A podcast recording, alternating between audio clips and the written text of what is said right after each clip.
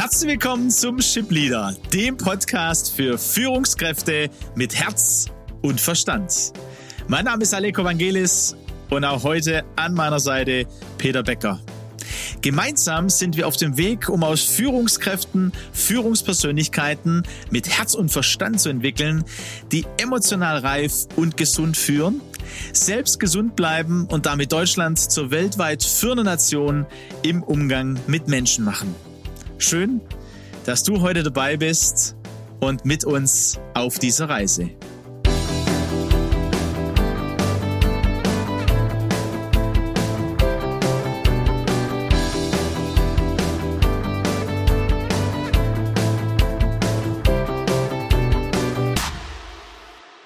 Ja, Peter, Letzte Woche haben wir mit einem, wie, wie, nennt, wie nennt man das, äh, Cliffhanger, Cliffhanger, genau, von der Serie, ne, haben wir unseren Hörer und unsere Hörerin Ja, ich hätte ja gern weitergemacht, ne, weil das so ein spannendes Thema ist, aber ja, unsere, unser Espresso-Tässchen war leer, na, ich sag, dann machen wir nächste Woche weiter, ne? So ist es. Genau. Es ist kein Latte Macchiato und, äh, aber heute steigen wir da auch wieder ein und äh, nehmen euch mit auf diese Reise. Wir haben gesagt, hey, eins dieser Irrtümer äh, von Missverständnis Menschlichkeit, der in dem Artikel Artikel auch beschrieben wird, ähm, wo wir in der Gefahr sind, bei New Work äh, eben zu sagen, hey, Coachings und Trainings für alle, wir haben tolle Tools und die bieten wir an und damit sind alle ja, Probleme äh, werden damit äh, quasi gelöst. Schicken wir die Leute noch auf einen Scrum-Workshop und machen agiles Projektmanagement Lean. und die Welt ist danach in Ordnung. Absolut. Äh, und wie man ein Meeting heutzutage leitet, ist ja auch klar. Nur man leitet eben auch Menschen, man führt Menschen. Und es gibt Wurzeln im Unternehmen, es gibt Systeme, die entstanden sind. Und wenn wir nicht gucken, hey, wo, wo liegen auch die Wurzeln? Im Unternehmen, in der Abteilung. Äh, Peter, wir haben von, von Königreichen und Fürstentümern gesprochen, je nachdem, wie alt auch das Unternehmen ist, ist da ja über Jahrzehnte auch was gewachsen. Und ähm, spannend ist ja oft auch, die Menschen sind zwar andere, aber die Wurzeln, die bleiben. Und äh, und, und deswegen ist es wichtig, da zu gucken. Du hast äh, am Ende des letzten Espresso gesagt, diese Ambiguität in der Bani-Welt, die so brüchig ist und sich so schnell äh, entwickelt, nicht äh, entweder oder zu sagen, sondern dennoch. Ne? Und, und äh, in, in dieser Herausforderung sind wir auch als Führungskräfte unterwegs, uns das anzuschauen. Und heute ähm, darfst du ne, teilen, welche Mechanismen kann man denn da eigentlich beobachten? Dann wird es vielleicht für den einen oder anderen noch klarer, noch deutlicher. Und äh, ja, wir sind dann weiter gemeinsam unterwegs, um eben an diesen Wurzeln zu arbeiten. Du, während wir so im Gespräch sind, Aleko, ist mir ein Beispiel aus meiner sehr jungen ähm, Zeit noch als, als Entwicklungsleiter äh, eingefallen, wo, wo wir tatsächlich äh, nicht mit Coaching reagiert haben, sondern mit einer organisationalen Veränderung. Ne? Äh, ich war damals äh, Entwicklungsleiter und, und wir haben Produkte entwickelt, ja, und äh, wir haben die natürlich sorgfältig getestet, ja, äh, bevor wir sie dann zum Vertrieb freigegeben haben. In, diese, in dieser letzten Testphase gab es jemand in der Qualitätssicherung, ja. Und, und dieser Mann äh, war ein Phänomen, ne? Also das war wie ein, ein Trüffelschwein. Wir konnten uns in der Entwicklung zu Tode testen. Der fand immer noch irgendwo äh, ein Problem und es gab massive Auseinandersetzungen. Wir haben dann die Vertriebsfreigabetermine nicht eingehalten. Der Vertrieb hat gewettert und, und irgendwann mal ähm, kamen wir auf die Idee, äh, die Fähigkeit dieses Mannes in der Qualitätssicherung in der Entwicklung zu nutzen. Das heißt, wir haben ihn aus der Qualitätssicherung rausgenommen, haben ihn zum Projektleiter in der Entwicklung gemacht. Und siehe da, die Qualität unserer Fehlerfindung und überhaupt die Fehlerquote ging massiv zurück. Vertriebsfreigabetermine konnten eingehalten werden. Alle waren happy. Wir haben eine organisationale Veränderung vorgenommen, den Mann jetzt in ein Coaching zu schicken, ja, oh, du musst diplomatischer mit der Entwicklung umgehen lernen, du musst besser kommunizieren können da, oder Konfliktmanagement, war das falsche Medium. Ein tolles Beispiel, Peter. Ja, absolut. Und ich glaube, ähm, ja, auch das ist mir begegnet, auch ähm, oft in, in, der, in der Arbeit ähm, als Diakon, weil ich dann äh, immer wieder gedacht habe, okay, ähm, einmal die Organisation anzuschauen, aber eben auch die Fähigkeiten, ja, das Potenzial. Wir sprechen ja immer vom Potenzial der Mitarbeiter. Und da äh, sind wir oft sehr starr in unseren Organisationen, auch in Unternehmen, ähm, uns mal anzuschauen, welche Fähigkeiten bringt denn der, dieser Mann, der Mitarbeiter da mit? Mit, ne? Und zu überlegen, okay, die kann ich ja anders einsetzen. Da mache ich eine organisationale Veränderung. Wow. Da ist ist Agilität, würde ich auch sagen, im ja. Unternehmen.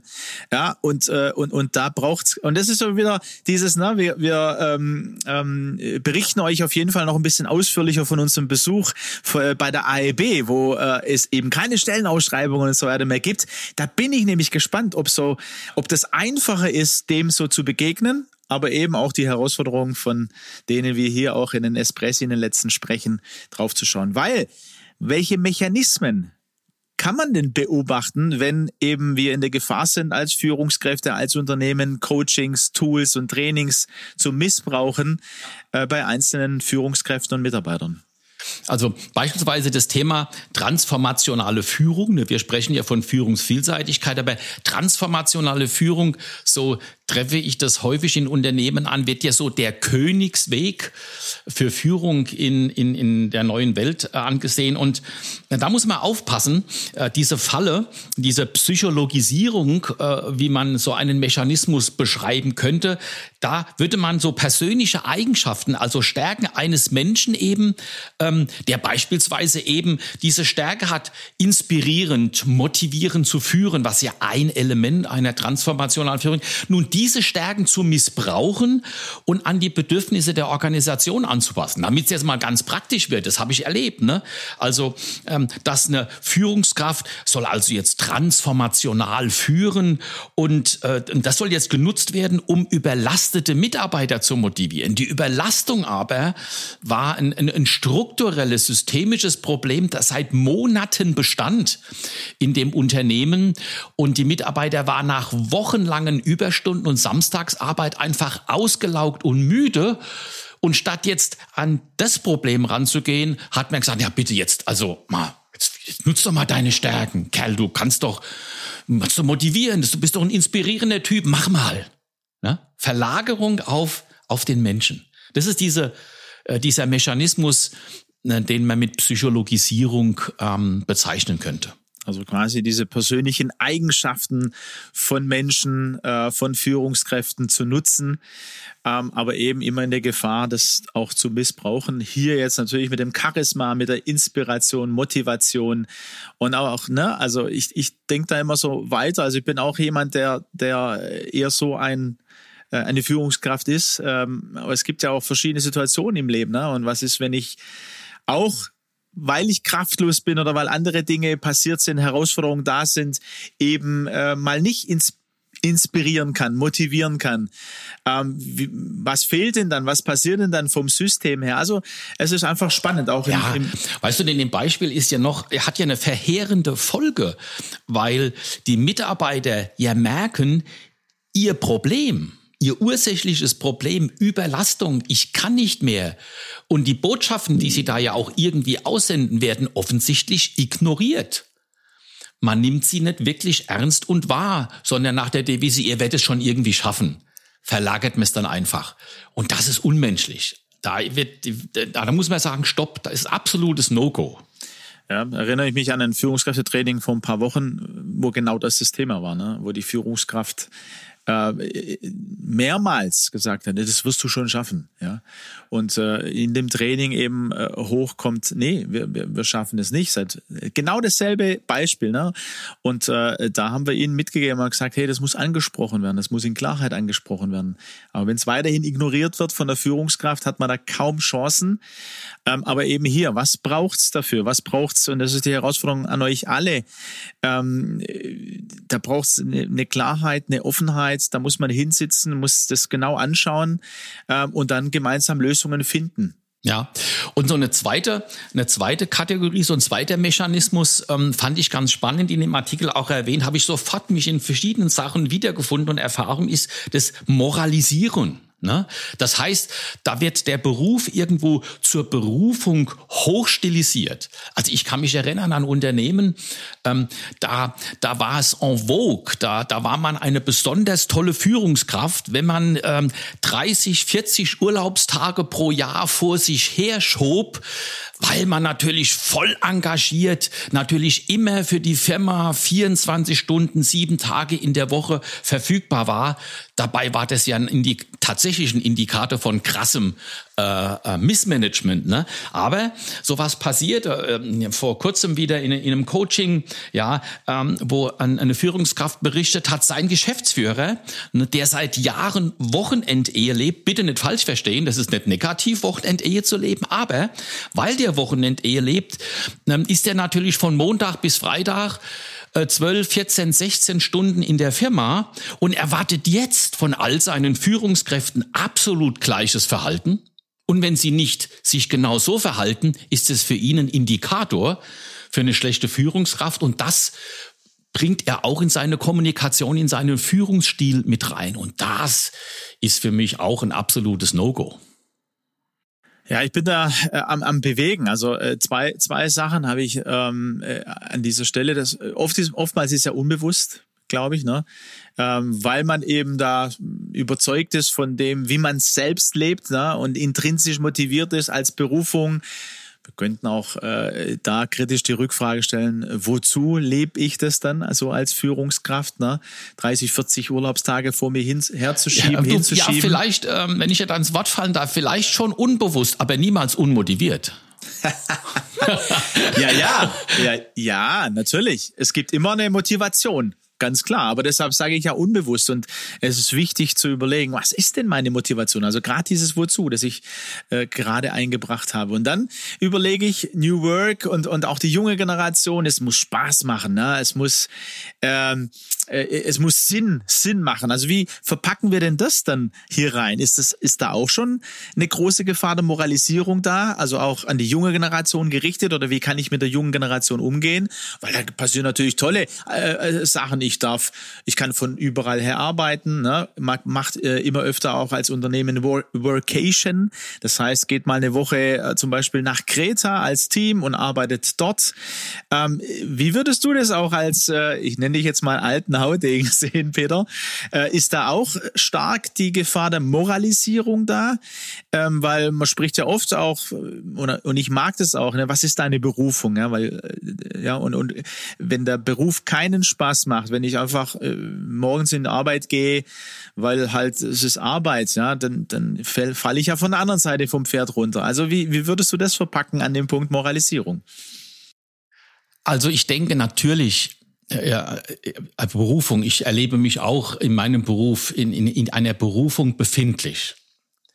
Ähm, aber ich denke, man muss aufpassen, ähm, dass man die Rolle, die ein Mensch in der Organisation hat, nicht gleichsetzt mit, äh, mit dem, dem Lebensinhalt sondern jeder Mensch hat unterschiedliche Rollen. Ich habe eine, natürlich eine Rolle als Geschäftsführer, aber ich habe eine Rolle als Ehemann, eine Rolle als Vater, als als Großvater, Gott sei Dank, ja, von acht süßen Enkelkindern. Ich habe eine Rolle in unserer Gemeinde, ich habe eine Rolle irgendwie in der Gesellschaft, wo ich mich engagiere.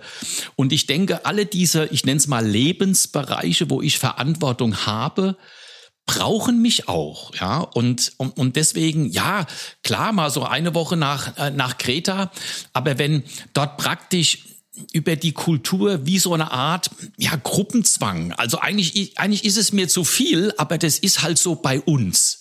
Ne? Und da muss ich dann wirklich auch für mich prüfen, ähm, bin ich in so einer Organisation, die das pflegt, auch der Richtige? Kann ich da mitgehen? Kann ich machen? Ne? Da muss man dann halt auch Nein sagen können, muss bereit sein, auch eine Veränderung herbeizuführen.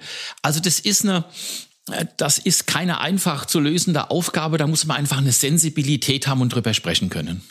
Ja, und für mich im Nachdenken kommt der Punkt, ähm, äh, letztendlich äh, äh, als Mensch sind wir vor 50 Jahren dieselben Menschen wie heute, also weil der Mensch der Mensch ist, der braucht Sicherheit, der braucht Bedeutung, das verändert sich nicht, also wie wir als Menschen sind. Und ähm, wenn ich früher ein Unternehmen ähm, anders ähm, eine andere Kultur hatte, heute äh, eben New Work und äh, Vocation und so immer normaler wird.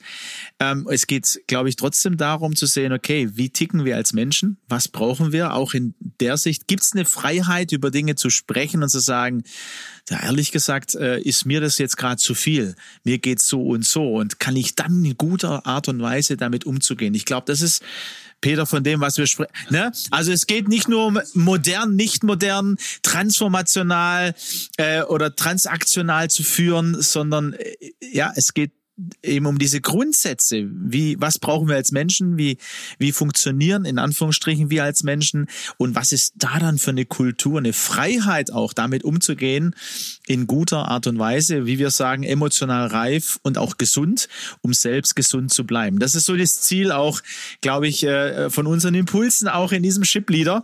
Jetzt gibt's noch einen Mechanismus, bevor wir äh, auch in der Gefahr jetzt sind, mit dem Espresso, Peter, zu einem Latte äh, ja, vielleicht zu kommen. Noch kurz, noch ein kurz und knackig. Also in dem Artikel wird dieser eine Mechanismus überschrieben mit den Worten Überdehnung formaler Pflichten.